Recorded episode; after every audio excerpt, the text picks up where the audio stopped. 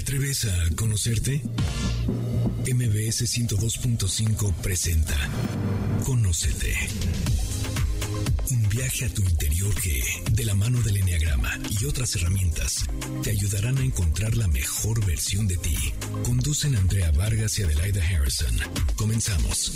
Hola, ¿qué tal? ¿Cómo están? Qué gusto saludarlos. Nosotras somos Adelaida Harrison y Andrea Vargas y gracias por acompañarnos aquí en Conoce todos los sábados a las 12 del día por MBC Radio 102.5. Un espacio dedicado al autoconocimiento y al desarrollo personal. Hoy tendremos un programa muy ameno e interesante porque sentimos que poder ser mamá es un orgullo, ser abuela es un privilegio y ser ambas es una bendición. Hablaremos de las mamás de ayer y hoy, y todos los que nos están escuchando saben que no existen mamás perfectas. Estas distan de mucho de la realidad. Solo existen mamás reales que ríen, crean, acompañan, pero que también pierden la paciencia, trabajan incansablemente, van cargando sus propias heridas y traumas transgeneracionales que si no se trabajan se van pasando de generación en generación. El papel que juega una madre en nuestras vidas es sumamente importante. Es por eso que queremos dedicar este programa a las mamás. Pero antes que nada quiero saludar a Adelaida para que nos comente sobre cómo han ido evolucionando las mamás en estas últimas décadas y que nos presente a nuestras grandes invitadas. ¿Cómo estás, Adi? Bien, gracias. Oye, qué responsabilidad decir cómo han ido evolucionando las mamás. Pues, ¿qué sucede? Creo que cada día las mujeres se han metido más al campo laboral, han empezado, han estudiado, o sea, creo que hace cinco generaciones no había voto, no había derecho a salir, no tenías, podías tener cuenta de banco, había muchas cosas que las mujeres no podíamos hacer. Hoy en día podemos hacerlas pero aparte tenemos que ser mamás. Entonces, hemos encontrado nuestra generación, porque el día de hoy tenemos a invitadas de nuestra generación, que podríamos decir que somos las intermedias, ¿no? Mm, empezamos a ser abuelas, pero tuvimos dos generaciones arriba de mujeres que pudieron ser muy tradicionales, o que empezaron a romper y gracias a su cambio de paradigma, su cambio de mentalidad, nosotros hemos tenido una vida totalmente diferente, como es el poder estudiar, el poder ir a la universidad, y nosotros quisimos darles a nuestras hijas otras cosas diferentes que pueden ser muy buenas o a veces no nos salieron tan bien como hubiéramos deseado y resulta que no lo hicimos bien. Entonces quiero presentarles a María Luisa, darle la bienvenida. Hola María Luisa, ¿cómo estás? Hola, ¿qué tal? Adelaida, hola Andrea. Feliz aquí con las cinco o seis mujeres que estamos acá. Cuéntanos, ¿tú eres ¿Mamá? Yo soy mamá de dos, un hombre, una mujer, y ya soy abuela de seis nietos. Qué padre. Bienvenida, gracias. Gracias. Hola, yo soy Yolanda. Soy también de las bendecidas porque tengo tres hijos, dos son mamás, un hijo que vive fuera de México y tengo eh, la bendición de seis nietesazos. Ok, qué padre. Mi hija les dice a sus hijos bendiciones. Entonces mis nietos son bendiciones. Liz, bienvenida, ¿cómo estás? Ay, muchas gracias, muy contenta de estar aquí. Yo soy mamá de dos hermosísimos, ¿qué se puedo decir? Soy de ese tipo de mamás consentidoras, apapachodas, barco transatlántico. Un tipo dos en el enneagrama. Un tipo dos en el enneagrama. Y ahorita la más feliz porque viene mi primera nieta en camino. Uy, qué padre, felicidades. Gracias. Y bueno, como ya somos demasiadas mamás y abuelas, también tenemos la contraparte invitamos a Andrea que ella es soltera, pero sí tuvo mamá. Bueno, tiene mamá, tiene tía, tiene abuelas y muchas mujeres en su vida que nos va a hacer la parte de la contraparte a lo que vamos a decir aquí. Bienvenida, Andrea. Gracias, Ade. Y bueno, sí, al final yo tengo la suerte de ser la bendición. de la familia. Exacto. Aquí voy a estar dándoles ese punto de vista, pues, de nuestra generación y ver a qué llegamos, ¿no? Qué padre, me encanta. Muchísimas gracias por haber venido todas y pues la idea es divertirnos, ver qué hicieron bien otras generaciones. Queremos, Andrea y yo, con este programa, un poco valorar todo lo que hay atrás de lo que hicieron otras y qué podemos retomar y bueno, ayudar a nuestras hijas actuales a relajarse y disfrutar más la maternidad. Sabemos que las mamás de antes dedicaban al 100% del tiempo a sus hijos y su sueño en la vida era casarse, tener hijos y cuidar a la familia. ¿Nos podrían decir cómo eran las mamás de antes? ¿Qué era lo bueno y lo malo? ¿Qué recuerdan de sus mamás en su niñez? O sea, así respuestas cortas para que podamos hablar todas.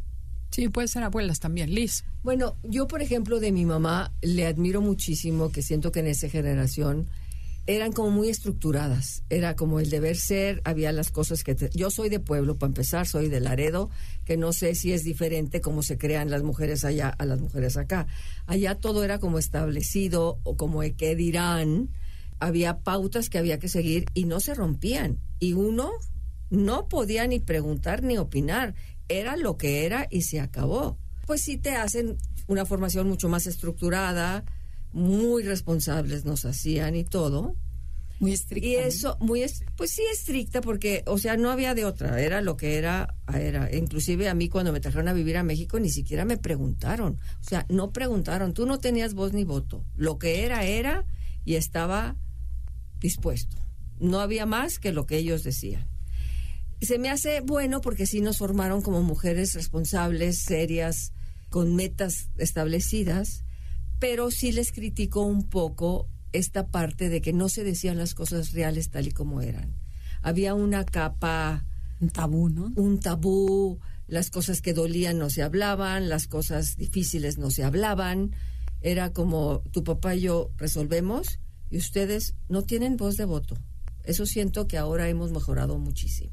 En mi opinión, creo que no lo definiría como que su sueño era casarse, sino que era lo que tenía que pasar. O sea, no tenían de otra, había muchísimas reglas, como dice Liz, pero la, la vida devenía mucho más sencilla, sin tanto pensar, sin tanto ver hacia afuera, sino tenían que procurar a la familia. Y eso fue lo que aprendimos, ¿no? A tener una familia, lo importante que era pertenecer a la familia, quedar bien con la familia, cuidar la familia y por supuesto las labores del hogar, ¿no? Eso de alguna manera no es lo que como mujeres quisiéramos hacer en la vida, pero nos ayudó ciertamente muchísimo. ¿Pero qué, papel jugaba la, la, mujer en ese momento? La mujer jugaba el papel de atender su casa y sus hijos. Y no tenía de otra. Pero, por ejemplo, en mi caso, mi mamá sí oía yo que se reclamaba a sí misma de que no tenía un estudio y es más, ya, este, pues no sé cuántos años tenía, 40, 50, no sé. Se puso a estudiar una carrera y se sentía lo más realizada, pero pero, con mucho trabajo, pues no no era lo normal, ¿no? Fíjate, Yolanda, qué chistosa. Mi mamá a los 45 estudió una carrera también. Dijo, que, ya empezaba el cambio, ¿no? Bueno, yo soy María Luisa, feliz de estar aquí. Y yo sí les quiero decir que eh, les voy a hablar un poquito y rápido de dónde vengo. Uno, soy de Mérida, pero mis abuelas, las dos, eh, tanto del lado de mi papá como de mi mamá. Una vino de un pueblito muy chico de, de Siria que se llama Homs es más, se casó, la trajeron en el barco y tuvo a su primer hijo, hija, en el barco y le pusieron Marina porque el, el capitán la bautizó. Y la otra también la trajeron en un barco. Un, mi abuelo libanés llegó a Argentina, mi abuela es porteña, es de Buenos Aires la subieron a un barco y la trajeron a México. Las dos eh, sin sin una educación de, pues más que leer y, escribir, porque pues realmente no, no, no provenían de, de, algo como muy, muy sofisticadón.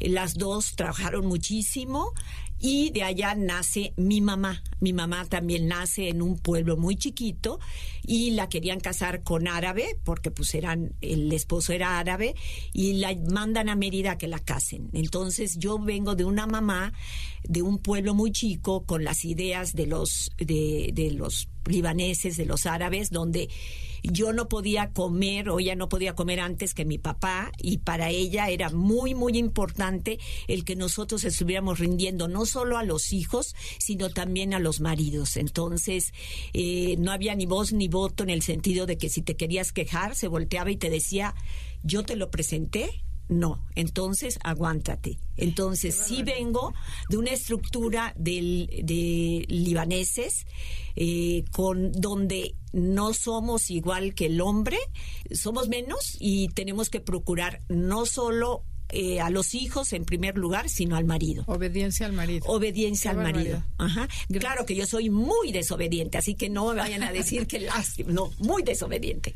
Bueno, yo creo que justo lo que dicen es súper importante, el entender el contexto de dónde viene cada una. Yo puedo hablar de lo que ve- veo y vi con mis abuelas, contextos totalmente separados, o sea, bueno, muy, muy diferentes, pero lo que tienen muy en común eran muy echadas para adelante, las dos, o sea, eran las primeras en apoyar, bueno, a mí como nieta siempre eran las que decían sí pueden y háganlo y estudien, pero al mismo tiempo lo que dices, siempre dependiendo de alguien.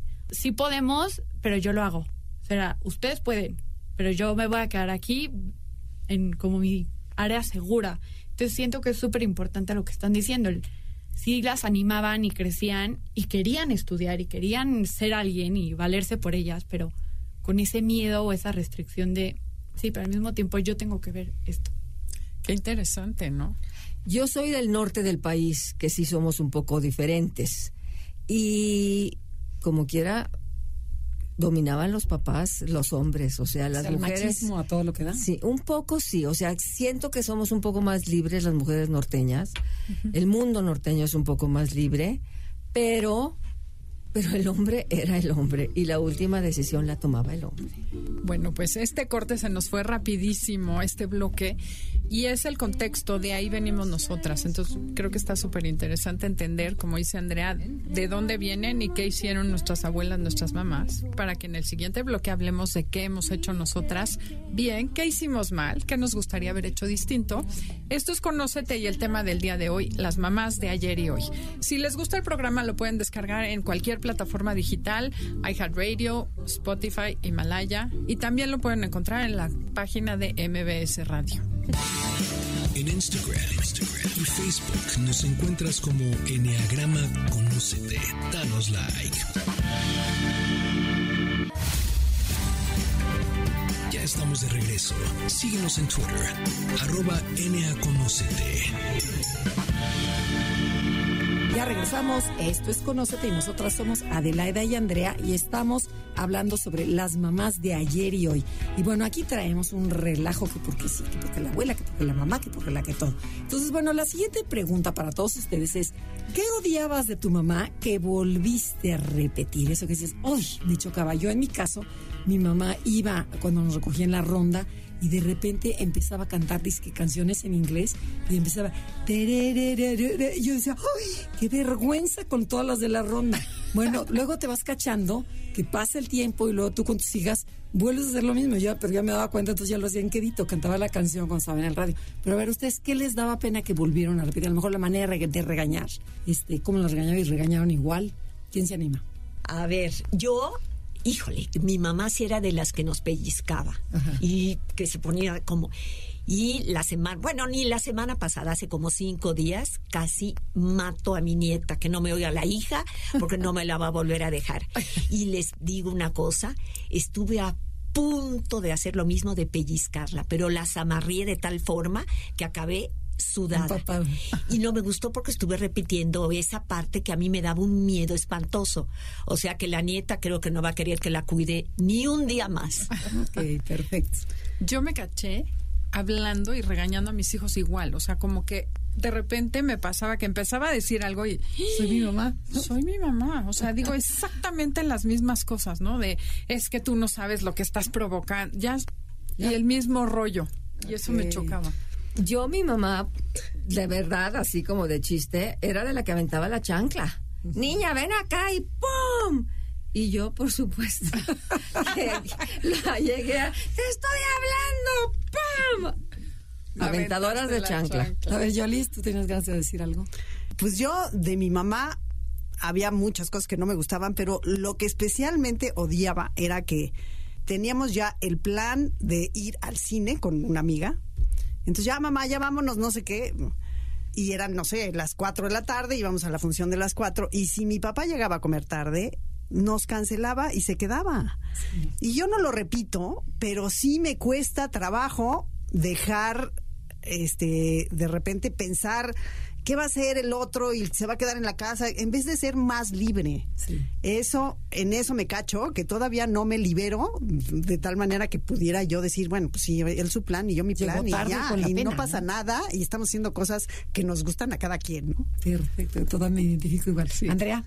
Ay, bueno, yo la verdad, obviamente, todavía me faltan un par de años para vivir eso de ser mamá, pero mm, justo ahorita que acabo de tener una sobrinita, me dio muchísima risa y obviamente se lo dije a mi mamá y nos morimos de la risa, que en el momento en el que nació se convirtió en mi abuela, así, pero expresiones así de que, ay, la enana, y yo, ma, qué oso.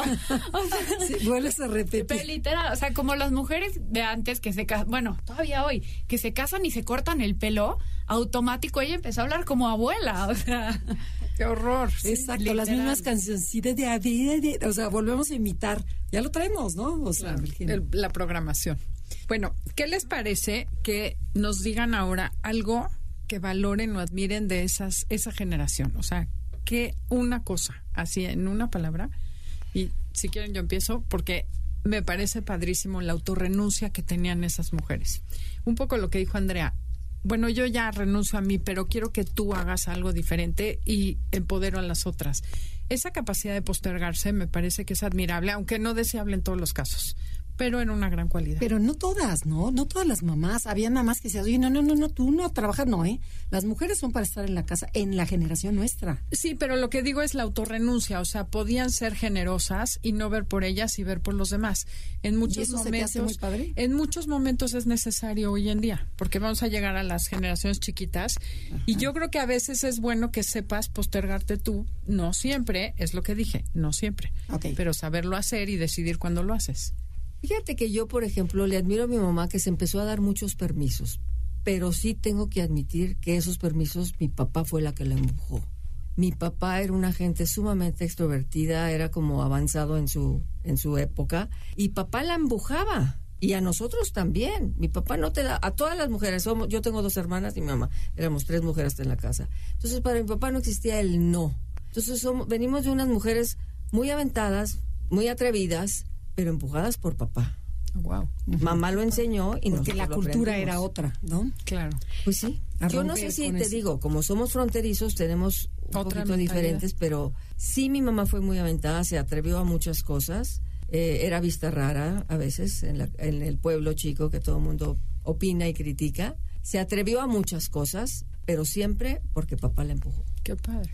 Bueno, aquí en mi caso, ella vi- viniendo del pueblo chiquito, como les decía, eh, a la hora de, de que se necesitaba meter mano para trabajar, pues en una tienda, lo que hizo fue dejar casa pese a sus creencias y se de- dedicó a ser una mujer exitosa, cuidó enormemente la caja registradora y me acuerdo que, que nos enseñó a que si necesitábamos algo o si nos daban algo, era porque nosotros dábamos algo a cambio.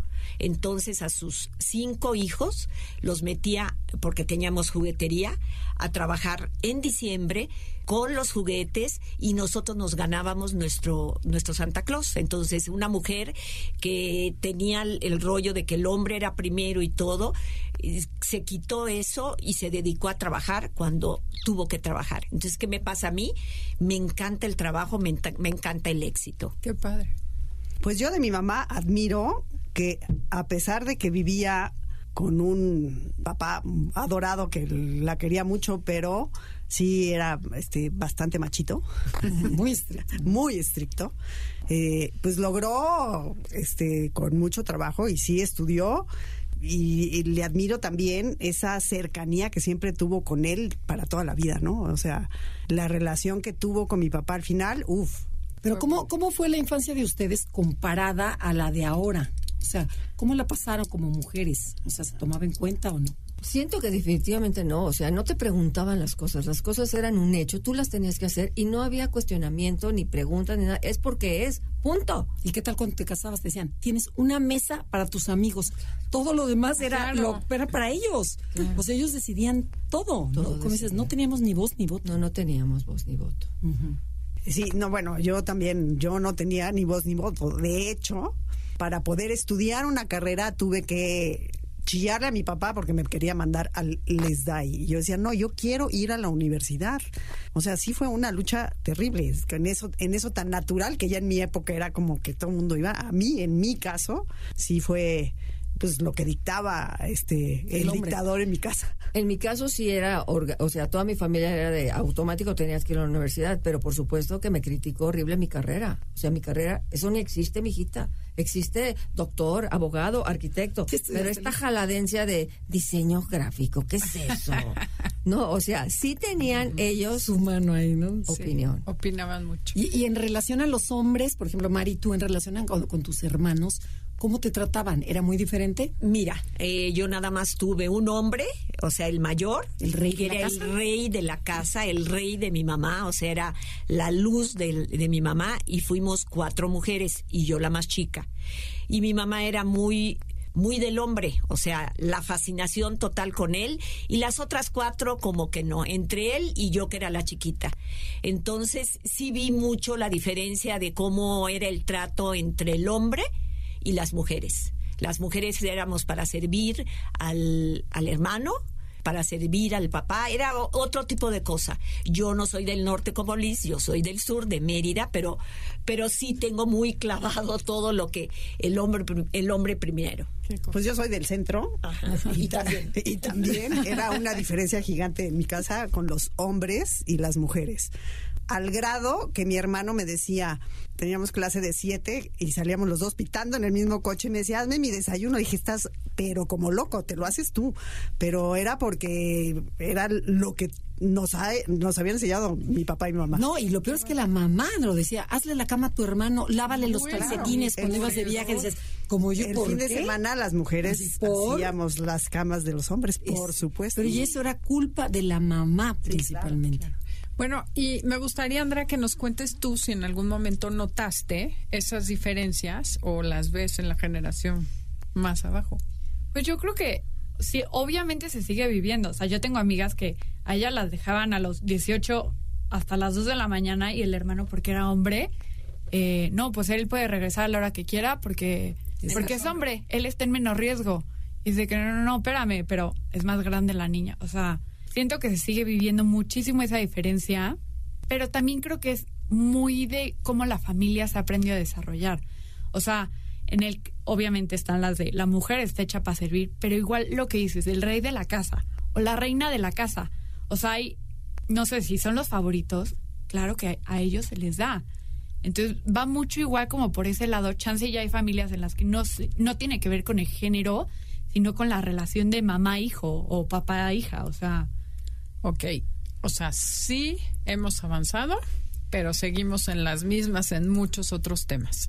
Bueno, antes de irnos a un corte comercial, me encantaría dejarles una pregunta. ¿Qué les hubiera gustado? Porque no hemos tocado este tema y creo que es muy importante, la sexualidad. La educación en temas de sexualidad que recibieron y que les hubiera gustado que fuera diferente. Tenemos que ir a un corte comercial, me responden después. Y les queremos invitar a todos ustedes a que nos manden un correo a info arroba enneagrama, conócete, para celebrar nuestro décimo aniversario al aire. Vamos a tener una fiesta con muy poquitos invitados para poderlo hacer con atención especializada. Vamos a dar una masterclass, vamos a tener un desayuno y muchas sorpresas. Pero solo vamos a tener 100 lugares. Entonces, por favor, escríbanos, mándenos un correo porque nos encantará conocerlos. Díganos en ese correo cuánto tiempo llevan escuchando Enneagrama Conócete y de qué les ha servido. Nos encantará saberlo también.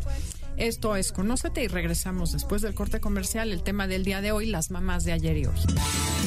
En Instagram, Instagram y Facebook nos encuentras como Enneagrama Conócete. Danos like.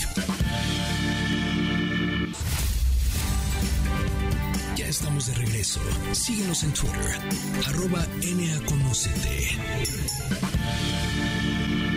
Ya regresamos, esto es Conócete y nosotros somos Adelaida Harrison y Andrea Vargas y estamos transmitiendo desde MBC Radio Ciudad de México. Estamos hablando sobre las mamás de ayer y hoy y nos quedamos con una pregunta y luego ya se transformó un poquito en que, por ejemplo, eh, ¿qué les hubiera gustado en cuestión de sexualidad que hubiera pasado? Porque vivíamos muy restringida la sexualidad, era muy machista la educación. Entonces, cuéntanos, Liz, tú, por ejemplo, que vivías en el norte del país, ¿Cómo eran estos permisos hacia, hacia este término? Pues yo creo que el, el tema sexualidad no existía, no se hablaba, nada, o sea, era una cosa oculta que pues te imaginabas, porque es peor la imaginación que la realidad. O te Pero yo, tu por ejemplo, claro, en mi experiencia personal, no nada más la sexualidad. Yo ni siquiera sabía, yo iba de es colegio de monjas, que no sé si eso también tenga un poco que ver, pero la menstruación, cuando fue mi primera menstruación, yo me puse a llorar, no sabía ni de qué estaba pasándome. Nunca nadie me explicó, mucho menos la sexualidad. No se hablaba, aprendías de lo que te decía la amiga, de que lo que la más grande, de lo que encontrabas, que a veces era pues una información bastante falsa. Y sí quiero decir que a mí me costó muchísimo trabajo hacer la transición de sí hablar de la sexualidad con mi hija, pues porque pues traía yo como un tabú, como una dificultad, me costó trabajo, lo logré, leí mucho y creo que sí avanzamos. Pero nunca con a la mí libertad. como, como Atilis, o sea, definitivamente para nada era el tema y yo de lo único que me acuerdo que sí lo tenía clavadísimo mi mamá, no sé si por era un tema ancestral, nos amenazaba y nos decía que teníamos que llegar vírgenes al matrimonio. O sea, no había forma. Y vírgenes y vírgenes y ahorita me da ganas de volverle a, a la tumba y, y, sacarle y decirle, pero ¿por qué? Claro, de lo que nos que me perdimos. perdí. Pero era, tenías que llegar virgen, porque si no, olvídate, el hombre te iba a menospreciar. Unos rollos, unos rollos tan, tan, tan mentales, tan, Tan raros cerrados. que dices, sí, cerradísimo. Fíjate que ahorita que comentas eso, mi papá siempre nos decía, es que ningún pelado las va a llevar como trofeo, ¿no? Porque te volvías, y digo, pues el primero que era el cancelero o el cuidador del trofeo era él, ¿no? El trofeo que le voy a entregar solamente al que sea digno. Cosificaban a las mujeres de una manera inconsciente y no tenían idea. Pero ahorita me voy a acusar públicamente. Ayer fuimos a desayunar con mi hermana y con mis sobrinos y mi hijo. Y dice mi hijo, tú tía me traumaste porque nos decías, a todo mundo nos decías es que los hombres solo las quieren embarazar. Bueno, jugar a embarazarlas. Es increíble que ese comentario todavía lo hayamos hecho nosotras, ¿no? Claro, por supuesto. Y también es increíble el trabajo que nos costó hacer una transición de apertura y solamente platicar y decir la realidad de lo que es. Yo me costó trabajo abrirme sexualmente con mis hijos. Punto. Y sabes que justo ahorita lo que hablan, igual ayer una mujer muy sabia dijo de que lo que a cierta edad es como una virtud, ya a los 30 es un defecto. Y uso la palabra defecto de que, o sea, chance no es el término correcto, pero sí. O sea, ya al final la esperanza de vida son de 90. Ya mi generación no se, no se está casando a los 21 como, como muchas Sí, generaciones sí, lo a los hicieron. 30. A los 30 ya yo creo que puedes un poquito cambiar las cosas y el modo de vivir y darle la importancia a partes que sí son gran parte en una relación. O sea, No, y muy cierto lo que dices, ¿no? Dice a los 30 y no ha tenido relaciones. Está rara. rara. ¿Qué le pasó? ¿No? Eso es como el soltero maduro. Y hablando de, hablando de todas estas diferencias de generaciones, yo creo que hay que entender que el mundo así funciona y así ha funcionado siempre. Siempre ha- se han tenido que romper paradigmas y cada generación va tomando la nueva ola que no la podemos parar. Esa nueva ola llega y la tenemos que surfear, ahora sí, o sea, porque no puedes, no puedes ni siquiera tratar de detenerla porque entonces es muy importante entender que eh, todos estos cambios van a venir, te haces mucho más resiliente si tienes esa apertura y estás más consciente. Lo que tenemos que saber de, de que eh, la diferencia que yo veo ahora, por ejemplo, desde que no nos hablaban de la sexualidad, yo veo ahora las lo que van a, a tener que torear mis hijas con sus hijos es ahora todo esto del género que viene no binario, el, el- el- el género fluido, el que yo no entiendo, pero ellas va a ser una realidad que no van a poder detener, estemos o no de acuerdo. ¿no?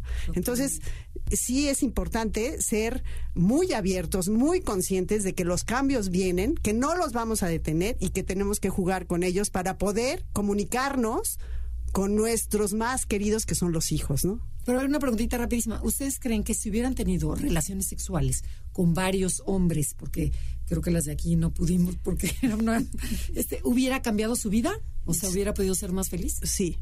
¿Sí? Yo sí. A ver, categóricamente sí. Yo A sí. ver, a ver, pero ¿por qué? Yo sí, porque sí siento que es una parte muy importante, muy importante en la pareja, en el matrimonio, y es algo que no puedes, eh, no puedes eh, sentir, o sea, si realmente no lo has sentido. O sea, la realidad de estar en una intimidad es muy diferente a lo que a nosotros nos tocó del besito y del fajecito, la verdad.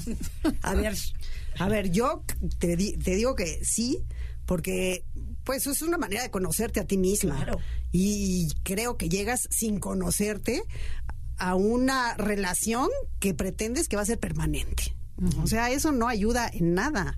Hubiera ayudado muchísimo y aparte lo hubiéramos gozado. Y claro, yo soy, yo, yo sí opino que no hay que dárselo a muchos hombres. Es, es una cosa muy especial, este, que hay que escoger, este, a quién le vas a dar esa parte de ti, ¿no? Claro. Pero, este, pero por supuesto que sí. Sí, mucho más abierto. Sí. Sobre todo yo creo que tendría que haber más información, ¿no? Porque las cosas que escucho a estas alturas de mis amigas, que obviamente, como tú, nos mandaron a la guerra sin fusil, sin tener idea de nada, y que a lo mejor estuviste 30 años, 20 años, tengo, cono- tengo una amiga que se divorció a los 16 años de casada y se dio cuenta que no era normal eso que ella llamaba sexualidad cuando tuvo una nueva pareja. Me dice, pero viví 15 años con un hombre que obviamente no tenía interés en el género femenino, punto. Y yo pensé que era lo normal.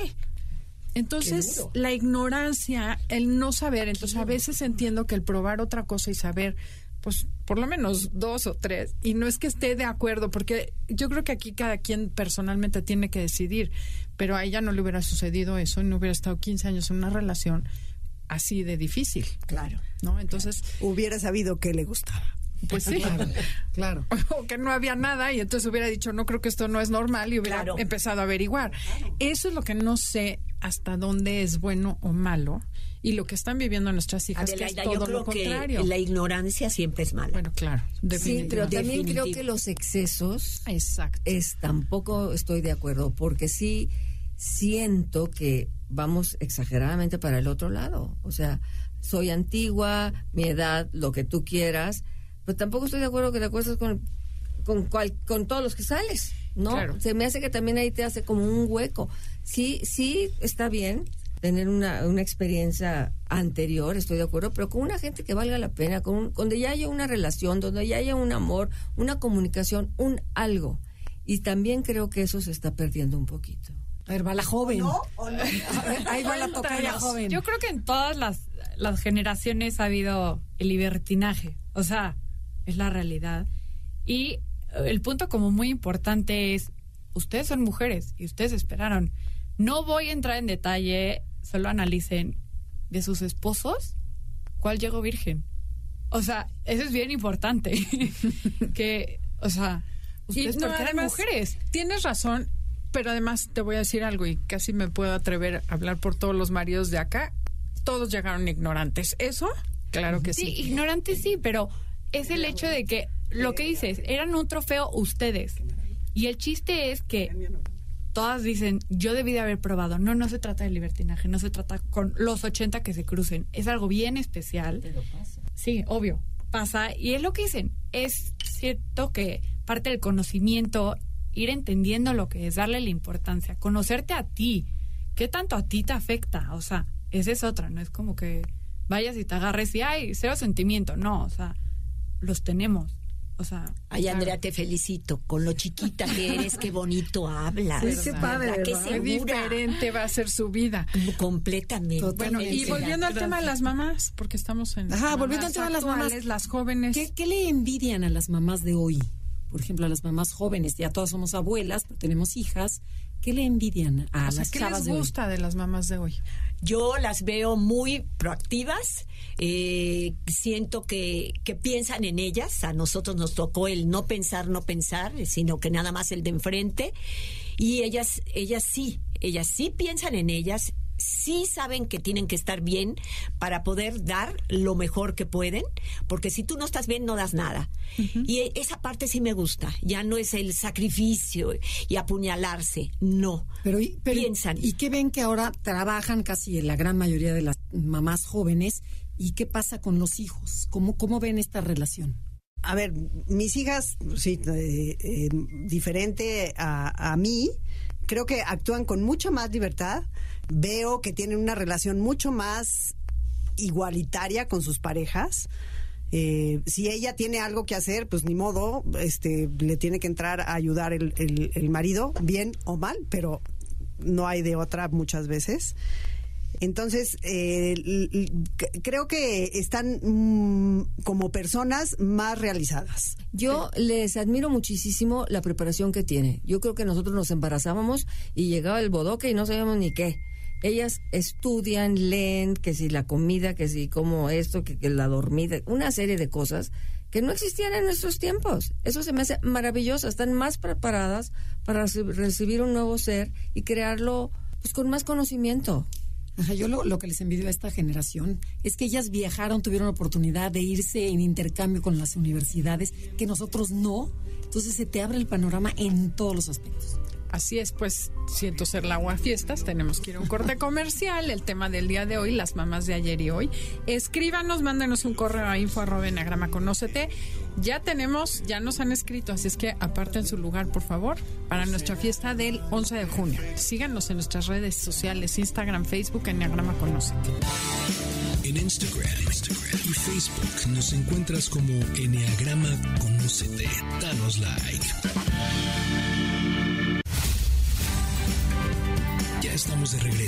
Síguenos en Twitter, arroba NAConócete. Ya regresamos. Esto es Conócete y nosotros somos Adelaida y Andrea y estamos hablando sobre las mamás de ayer y hoy. Nos acompaña Mari, Yolanda, mi tocaya Andrea y Liz. Bueno, y por supuesto Adelaida y yo. Y su servilleta. Bueno, pero a ver, ¿qué les envidian y qué les critican? O sea, ¿qué les aplauden a las mamás de hoy, pero que también les critican? ¿Quién se anima? Bueno, yo, eh, a ver, con Tamara, mi hija. Me encanta que sí trate de hacer todo, todo, todo, todo lo mejor que pueda. O sea, intenta hacer el ejercicio, intenta ser buena esposa, intenta ser buena mamá, este, en las clases, ahorita está haciendo una línea de, de ropa, todo, todo está muy bien. Lo que siento que que es demasiado, demasiada exigencia para hacer y crearse como las madres perfectas, las esposas perfectas, las no existe, lo perfecto no existe. Y, y al final tienen una especie como de, ¿qué les puedo decir? Eh, insatisfacción de no llegar a la perfección. Entonces, ¿qué le diría? No tanta perfección, relájense, disfruten más el día con día, abrácenlos más, no los metan a tantas clases, no estén como locas, llegan en la noche y yo no sé cómo pueden platicar con el marido si lo único que quieres es dormirte. ¿Qué les diría? Relax. No tanta perfección, sean no estén con perfecciones. Bueno, Pues yo a mis hijas eh, les admiro mucho la resiliencia de lo que les ha tocado últimamente. Con la pandemia tuvieron que adaptarse rápidamente a todas estas cosas nuevas. Muchas inventaron sus nuevos proyectos y algunos salieron impresionantes y tuvieron que este- quedarse en casa y tuvieron que atender al marido, a la casa, a, la pandemia, a los niños que no iban a la escuela y sí, la verdad, qué capacidad, ¿eh? o sea, sí me impresiona la capacidad. Lo que no me gusta mucho es que lo que les ayudó a hacer esto fueron otra vez las redes sociales y todo esto. Entonces, esa necesidad de estar presentes en las redes todo el tiempo con el celular, este, eso es lo que yo, la verdad, creo que le dedican a veces eh, tiempo de más, que a lo mejor lo necesitan para sus negocios que ya Pero crearon. que estás ¿no? al lado de la comida y todas con el celular. Todas con el celular y, y se pierde esa comunicación que teníamos padrísima antes, ¿no? Sin el celular era increíble. Siento que son, son muy perfeccionistas y que, que sí son como muy abiertas y más exigentes con los niños.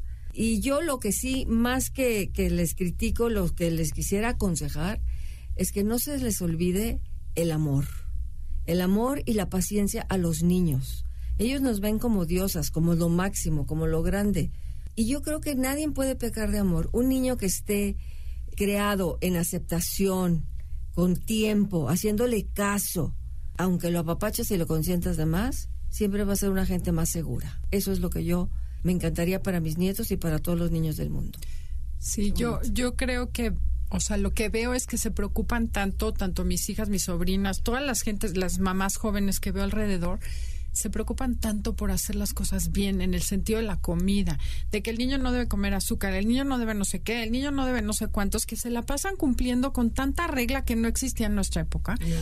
Y de repente ese ese podcast que ese podcast que post de tomamos agua de la manguera y no nos morimos. Estuvimos en los coches, íbamos en carretera sin cinturón de seguridad y pues se habrán muerto algunos, pero ninguno que conozcamos.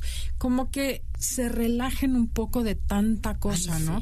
El simple hecho de amarrar a tus hijos en la silla cuando van en carretera, eh, el subirlos en el en todos lados restringidos me parece que es muy difícil para ellas. Yo también diría, no hagas caso tanta cosa, escucha tu corazón se vale que de repente le des a tu hijo azúcar, no va a pasar nada, no se van a morir porque un día prueben azúcar, o sea, está bien que tengan hábitos buenos, que hagan ejercicio, pero relájense, ¿no? Como disfruta más ese momento y no sufras tanto por hacerlo perfecto. Eso creo que es lo único que siento que es difícil. Yo creo que es justo lo que dices, que hay tantas herramientas y es el que sepan escoger. O sea, no porque una blogger tenga la vida perfecta y el bebé como orgánico desde el día uno y ella haga ejercicio y ella emprenda, no significa que ese sea el molde de todas. Siento que justo su, o sea, la generación de todas ustedes fue un súper cambio y nosotros lo vimos. O sea, fue la mamá, bueno, el stay home mom y de la nada empezó a trabajar y sacar adelante esto, ya sea por necesidad o por gusto, por lo que haya sido, pero nosotros las vimos cambiar. Y como que obviamente nos empoderó muchísimo y dice, claro, yo puedo todo, sí, pero no dejas de ser humano y también vive la etapa que te está tocando. O sea, sé la mamá. Ojo, ¿tienes tiempo para ser mamá? Desde ahí. O sea, se vale, se vale emprender, pero todo su tiempo. No tienes por qué desarrollar un negocio de millones de dólares en un año. O sea, puedes desarrollarlo en tres y al mismo tiempo dedicarle el tiempo a ti, eh, a tu esposo, a tus hijos, a, o sea, a todo, a todo lo que te conforma. Y siento que es eso. No, no te metas presiones de caber en un molde que no es tuyo. Que además hay algo muy cierto, el otro día leía de los influencers, se supone que antes tú generabas una experiencia, tenías un, conocimiento, lo compartías y lo compartías tanto que te volvías un influencer.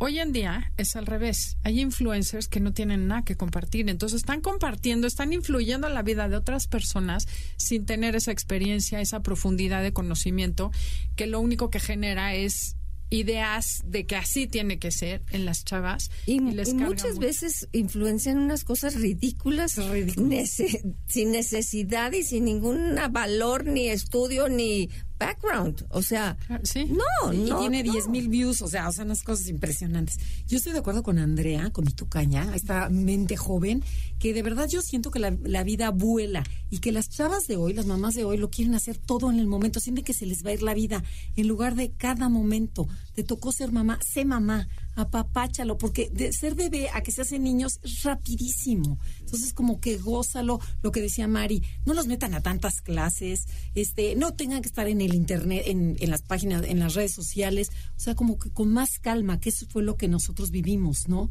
Como un poquito más lenta la vida y este y creo que fuimos muy felices. No, Andrea, y aparte, aparte de eso, hasta por ellas, o sea, para nosotros no era el non plus ultra el que tenemos que estar con el cuerpo del ejercicio, la pompadura, eh, la cintura de avispa, este esa competencia, esa competencia, esos selfies donde digo, perdón, ¿eh? pero yo manejo imagen y con todo y que manejo imagen digo, ya bájenle es una desesperación por ser las más guapas, pero las de mejor ejercicio, pero las más fashion, pero las de mejor cara. Ya, siento que ya. Bueno, nos queda muy poquito tiempo. Me gustaría que cada una nos dijera qué te gustaría que se lleve una mamá hoy para ser una gran mamá, tomando en cuenta la sabiduría de las tres generaciones. Liz. Yo que le dé tiempo de calidad a su niño, a su bebé o a la edad que esté.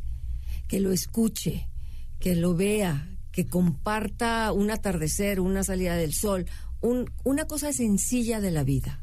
Gracias. Eh, aparte de tiempo, como dice Liz, sí, aparte de tiempo, como dice Liz, yo lo que les sugeriría es que ellas sean más ellas, o sea, que estén más dentro de ellas, no tanto en el exterior ni en el estereotipo de para ver eh, que me admiren en el eso. O, sea, más su esencia. Más esencia, más, interior, más autenticidad y muchísimo amor. Yolanda. Yo eh, lo que pienso es que tengan esa ah, capacidad de apertura con ellas mismas de darse cuenta de lo que es el amor de madre. Es un amor y, es el más grande, creo que no hay no hay ningún amor más grande que el de mamá. Y el, el saber que lo vives y lo descubres, pero conscientemente creo que va a hacer que la vida con los niños sea mucho más fácil porque porque lo das sin pensarlo, ¿no? Eh, entonces creo que eso, que descubran en ellas mismas ese amor nuevo que tienen con, con sus seres niños, este hijos, que, que, lo hagan consciente para que vean lo grande que es. Ah, Gracias. Andrea, ¿tú qué aprendiste hoy? Bueno, yo creo que es bien importante lo que todas dijeron, pero también que las mamás den el tiempo de conocer a sus hijos, que aprendan que cada uno es súper diferente, que cada situación es diferente y que a pesar de que vivan en, en lo mismo, o sea, en la misma familia, se vivan las mismas circunstancias, experimenten los mismos regaños, todo, cada uno lo toma de una manera diferente. Y cuando la mamá entiende que un permiso para uno es diferente para otro, yo creo que se mejora toda la relación, la comunicación se abre eh, y bueno, hay esa individualidad y que la mamá deje de, o sea, de tomar a su hijo como, ah, yo lo tengo que cuidar, si no es una persona diferente, yo lo tengo que hacer crecer, o sea, no depende de mí, yo lo acompaño en su camino como una como un individuo. qué bueno, qué sabiduría de tu sobrino. Qué para presentarle un hijo aquí hablando. Oiga, yo una recomendación rapidísima ah, para las mujeres de hoy es que viven tan deprisa y quieren ser las número unos en todo, que no descuiden a sus parejas. O sea, porque está muy bien que se realicen y está muy bien que este que su cuerpo y lo que sea Mari y que todas esas cosas, pero, pero la pareja, porque después se ven tan ellas que ahora sí que los extremos es enfermedad.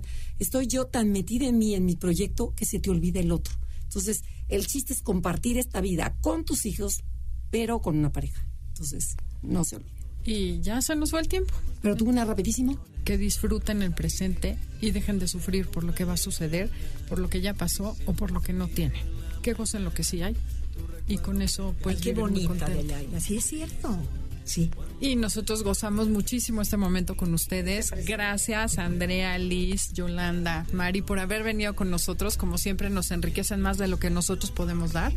Gracias a todos ustedes que nos escucharon el día de hoy y que nos hacen el favor de seguirnos todos los sábados. Gracias, Janine, Felipe y Beto. Los dejamos con Cocha León Portilla en Enlace 50 y disfruten el resto de la vida. Te esperamos en la siguiente emisión para seguir en el camino del autoconocimiento. Conócete, MBS 102.5.